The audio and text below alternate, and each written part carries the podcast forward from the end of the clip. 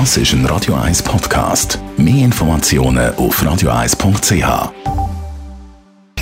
Sprechstunde auf Radio 1, präsentiert von der Dr. Andres Apotheke Stadtlaufen. Pflanzliches Wissen aus der eigenen Produktion bei Sportverletzungen, Blasenentzündung und Energiemangel.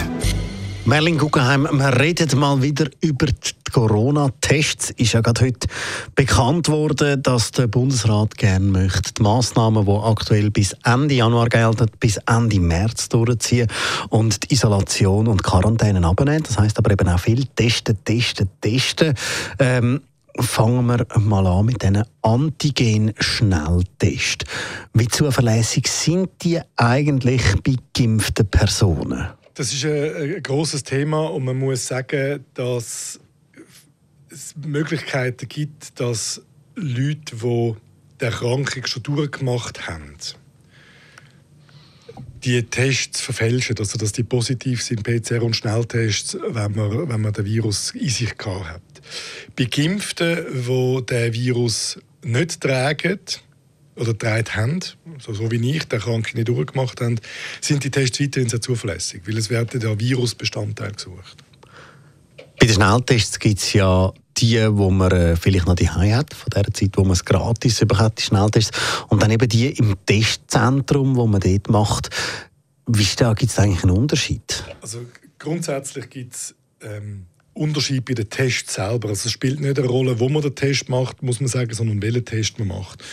Ein Problem ist, dass es natürlich äh, eine gewisse Goldgeberstimmung gegeben hat auf vielen Ebenen, äh, bei den Testherstellern und bei den Testzentren, mit denen hat, mit dem, man hat viel Geld mit diesen Sachen verdient und hat dann Tests auf den Markt gerührt, ähm, relativ breit und die sind validiert zum Teil nur von den Herstellern oder überwiegend von den Herstellern.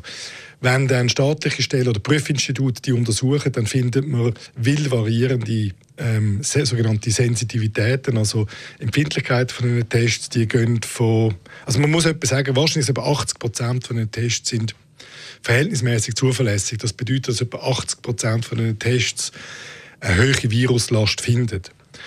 Ähm, geringe Viruslasten, zum Beispiel ganz am Anfang von einer Infektion oder am Ende, filtert wahrscheinlich nur noch einen Teil von diesen Selbsttests aus. Und das sind dann die eher Türen von, von Herstellern, die sich gewöhnt sind, so Testsysteme äh, zu konstruieren. Wenn ich mich jetzt aber eben so ein krank fühle und so einen Schnelltest mache, die bringt das überhaupt etwas? Oder anders gesagt, darf ich davon ausgehen, wenn es dann negativ ist, dass ich es dann effektiv nicht habe und nicht zu einem Superspreader wird? Also mit einer vernünftigen Wahrscheinlichkeit.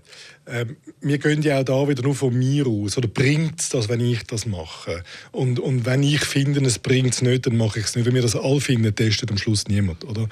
Und auch wenn die Tests nicht wahnsinnig zuverlässig sind, alle, ähm, wenn sich ganz viele Leute regelmäßig testen, dann haben wir doch irgendwo einfach eine Aussage, ähm, ob, ob, wie, wie, verbreitet das Virus ist, respektive, wenn die Leute sich testen und dann Konsequenzen aus dem Testergebnis ziehen und zum Beispiel daheim bleiben und sich isolieren, ähm, dann verbreiten wir das Virus nicht so. Also entsprechend in der Masse gesamtgesellschaftlich macht die Testerei auch Sinn, auch wenn die Schnelltests nicht perfekt sind. Es gibt ja viele Leute, die sagen, ah, das Stäbchen in der Nase, das stört ungeheuer. Gibt es gute Alternativen? Ja, es gibt gewisse Speuztests, die auch unterschiedlich bewertet werden. Es gibt die, die sagen, die sagen nur etwa 20% empfindlich und es gibt die, die sagen, sie sagen ungefähr gleichwertig. Ähm, das Problem an diesen äh, Spucktests ist, jetzt, wenn man auch annimmt, dass das Testsystem sehr zuverlässig ist, ist, dass die doch ordentlich verfälschbar sind. Also man sollte doch für eine Zeit vorher nichts gegessen oder getrunken haben und ähm, wenn man das dann eben gleich gemacht hat, oder, dann, dann wird es dann irgendwann halt ein bisschen, ein bisschen wild mit, mit dem Resultat. Danke vielmals, Dr. Merlin Guggenheim.